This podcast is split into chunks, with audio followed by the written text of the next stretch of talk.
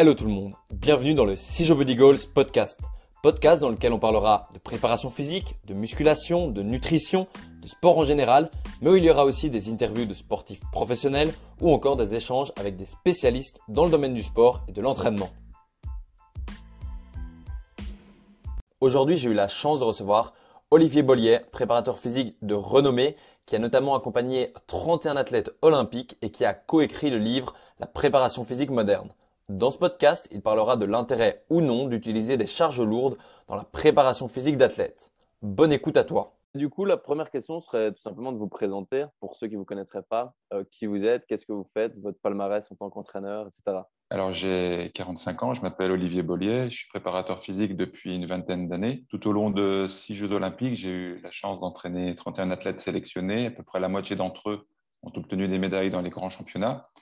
En parallèle de ça, mon activité secondaire, c'est la formation. Euh, je fais de la formation en ligne sur euh, les sujets liés à la préparation physique, au, coaching. Le sujet que j'aimerais aborder, c'est est-ce que c'est intéressant, selon vous, est-ce qu'il y a un intérêt à travailler avec des charges lourdes?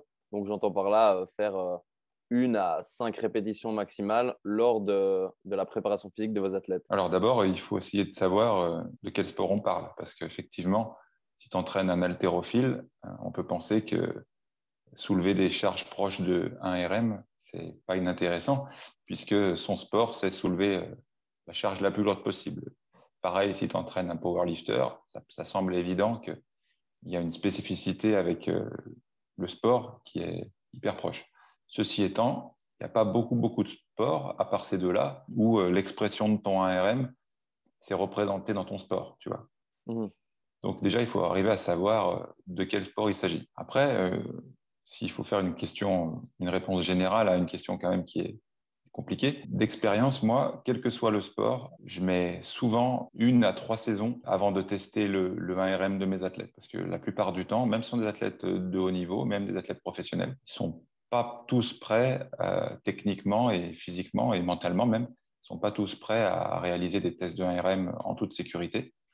Donc, je me sens absolument pas obligé de tester un RM pour savoir que les athlètes sont en train de progresser. Qu'est-ce que tu en penses, toi? Moi, je serais euh, peut-être trois ans, ça m'aurait paru un peu long, mais euh, après, c'est vrai que pour quelqu'un qui ne serait pas familier avec la musculation, ben, travailler une ARM, je pense que c'est plus intéressant pour lui de travailler d'abord correctement chaque mouvement avec une charge relative et ensuite euh, faire des RM, pour moi, il faut quand même avoir une certaine base en musculation et pas euh, commencer la musculation et directement faire un RM. Pour moi, il faut d'abord faire step by step, bonne exécution, un tempo correct, et ensuite, on peut aller chercher peut-être là un RM plus lourd. C'est ça. Moi, j'ai dit entre 1 et 3 ans. quoi. C'est-à-dire ça dépend vraiment. Si tu es un débutant en musculation, il te faudra bien 2 ou 3 ans avant de tout lui apprendre. Et, mhm. euh, mais 3 ans, c'est un maximum, effectivement. Si tu as des athlètes déjà rodés, en une saison, euh, tu peux tester un RM ou quelque chose qui s'apparente. Parfois, tu vois, je dis à mes athlètes la chose suivante. Je leur dis, on fait des tests, on va mettre le plus lourd possible. Si vous pouvez euh, faire une rep, deux ou trois, vous les faites d'affilée, tu vois. Mmh. Jusqu'à 3 RM, je trouve que c'est extrêmement euh, pertinent, tu vois, pour avoir une évaluation de la force max. de 1 à 3 RM, tu vois, finalement, c'est extrêmement pertinent. Et puis, ça peut limiter aussi un peu les risques. Tu vois, le gars, il part pour une rep, il sent qu'il peut en faire une deuxième, il a fait deux RM. Pour moi, ça, valide un test de force maximale. Tandis que de lui dire, tu n'en fais forcément qu'une, ça a impliqué qu'il va falloir faire plusieurs séries en, gamme montante. Ça peut être un tout petit peu plus tendu. Donc voilà, de 1 à 3 RM, ça se fait, je trouve, très bien. Et c'est un bon compromis entre sécurité et puis force maximale. Mais je le répète, il n'y a pas beaucoup de sports où euh, le 1 RM, c'est quelque chose qui est hyper euh, spécifique. Il y a assez peu de sports d'ailleurs.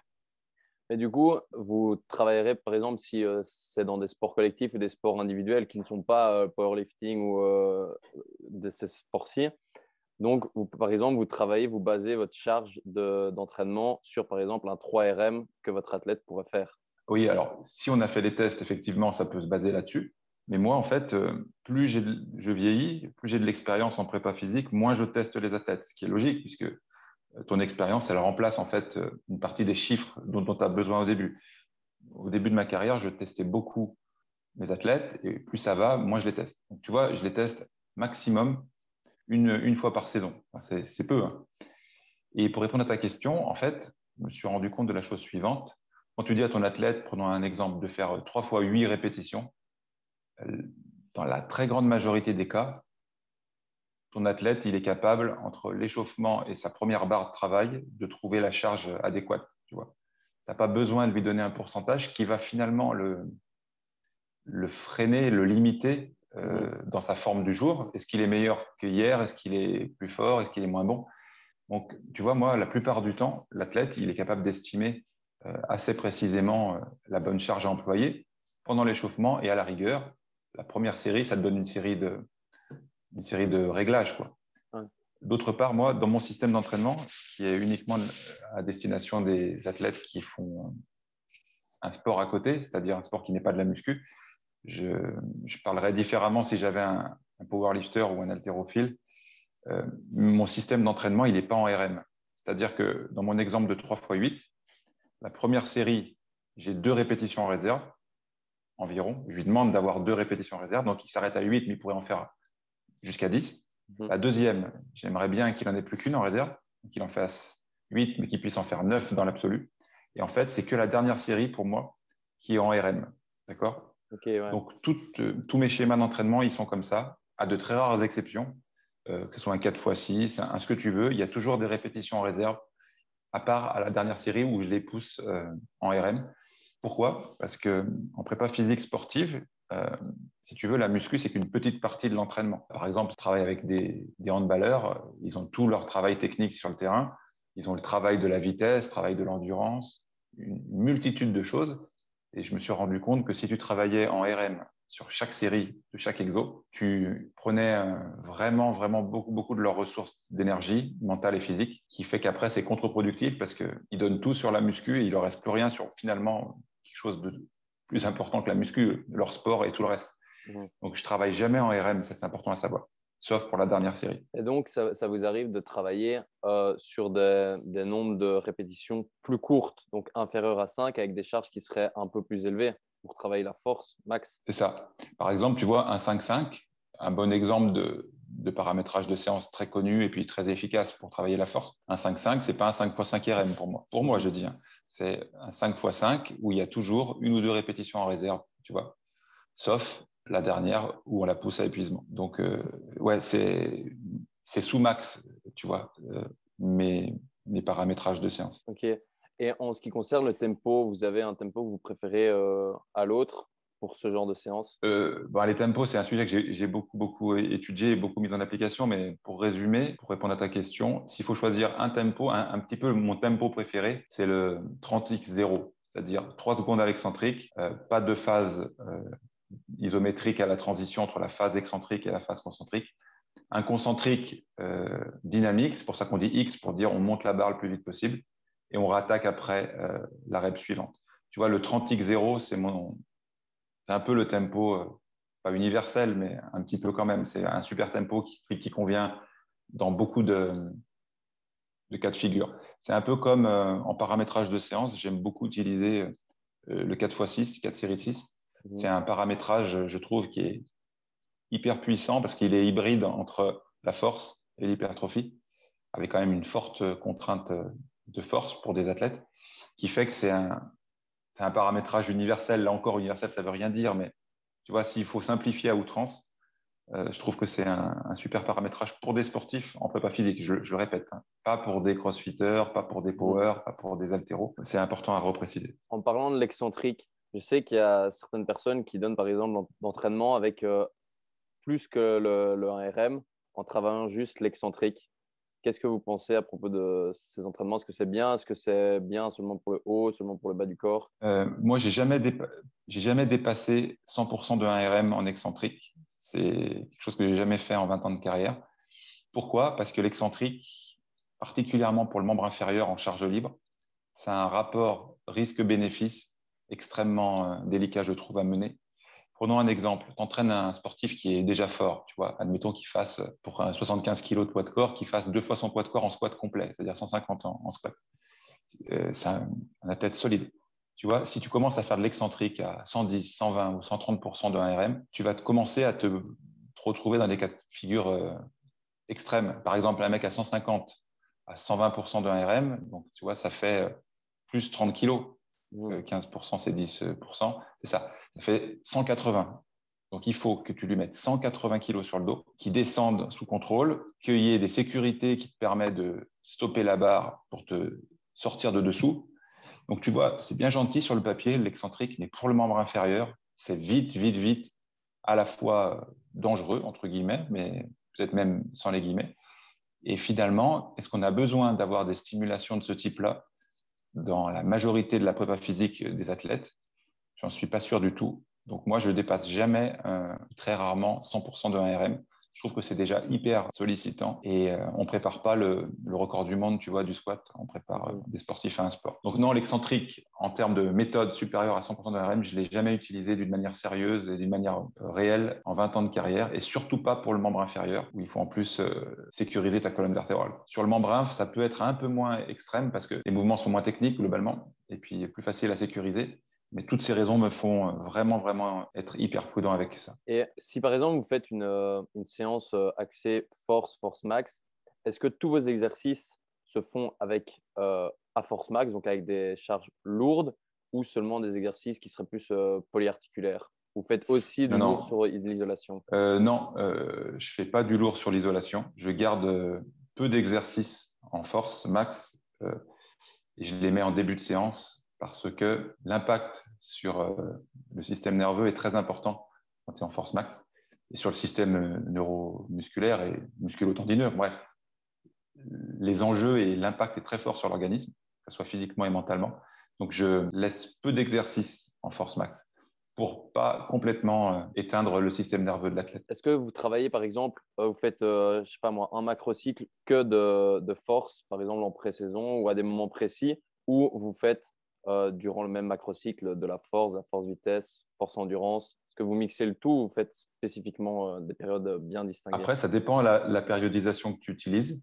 Euh, si tu utilises une périodisation linéaire ou non linéaire, je ne peux pas rentrer dans tous les détails, mais pour ceux que ça intéresse, sur YouTube, j'ai fait une, une conférence pour l'INSEP qui est publique sur la périodisation. Donc, si vous mettez Bollier INSEP, vous allez tomber sur une vidéo filmée à l'INSEP où j'explique avec beaucoup d'exemples et de modèles de périodisation. Et puis, pour ceux qui veulent aller plus loin, j'ai un séminaire en ligne qui s'appelle le programme, où là, je détaille et je donne toutes les clés pour planifier. Plus simplement, il y a deux façons de planifier la force. Ou c'est linéaire, un bloc après l'autre, tu vois, une qualité physique développée après l'autre, quelque chose de boum, boum, boum, qui n'est pas inintéressant du tout, hein, qui a fait ses preuves, mais qui est assez particulière en termes de, choix pour des sports, tu vois, qui sont à calendrier euh, faible, avec peu de compétition. Ça marche très bien parce que tu n'as pas des compètes tous les week-ends. Pour des sports collectifs où ça joue tous les week-ends, c'est extrêmement compliqué d'avoir une planète linéaire toute l'année parce que ben, quand tu joues euh, tous les week-ends ou presque, qu'est-ce que, que tu veux faire qu'un, seul bloc de ça, puis qu'un seul bloc de ça, ça va pas. C'est, trop, trop monolithique. Donc après, c'est pour ça qu'on utilise aussi la périodisation non linéaire ou ondulatoire,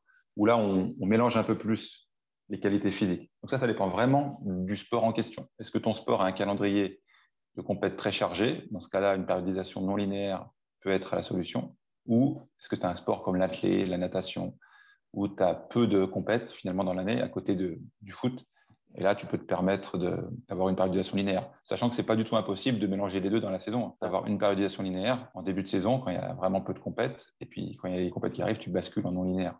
donc, par exemple, imaginons euh, au foot où il y a euh, une trêve, on pourrait euh, travailler en linéaire cette petite partie-là, où c'est pas intéressant de travailler par exemple le si, si. semaine?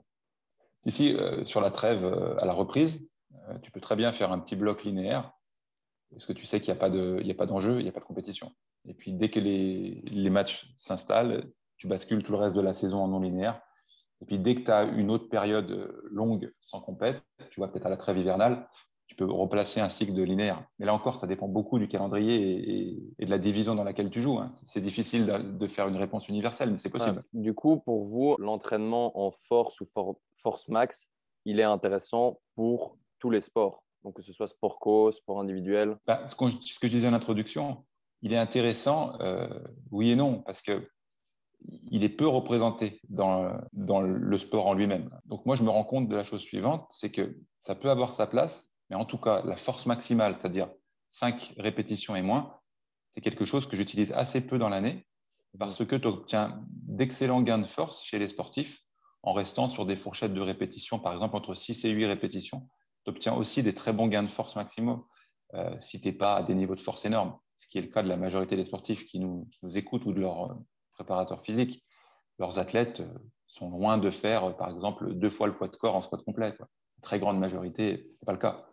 Donc finalement, la force max, je l'utilise assez peu parce que tu obtiens des gains de force importants en étant dans des fourchettes de répétition plus haut. Tu vois, typiquement 6 à 8, tu obtiens quelque chose d'hybride entre la force max et l'hypertrophie qui suffit dans la très grande majorité des cas. on peut faire des cycles de force max, mais je pense qu'il faut leur laisser une place vraiment limitée dans la saison.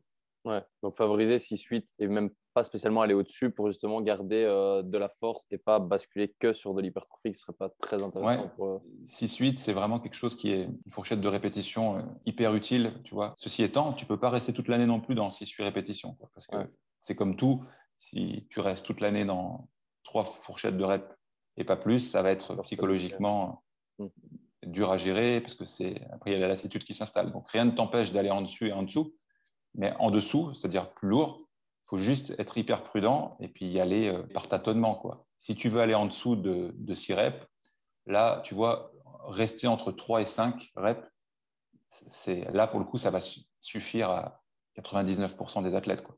Descendre à une, deux reps, c'est le ratio risque-bénéfice, c'est comme pour l'excentrique, tu vois. C'est hyper. Euh, à mon avis, ça ne se tente pas. Quoi. Donc, je résume, tu vois, la force max, il faut lui laisser une place limitée en prépa physique sportive, tant que ce n'est pas un sport de force max. Et si tu veux y aller, rester à 4-5 reps, 3 mhm. à la rigueur, mais c'est hyper suffisant. Quoi. Entre 3 et 5 reps, mais tu vas avoir des super gains. Et voilà, c'est la fin de ce podcast. J'espère que tu l'auras apprécié. Et maintenant, abonne-toi pour ne louper aucun de mes prochains podcasts. Et n'hésite pas à mettre une évaluation, de préférence 5 étoiles, pour soutenir mon travail. J'ai plus qu'à te dire à très vite pour un prochain podcast. Ciao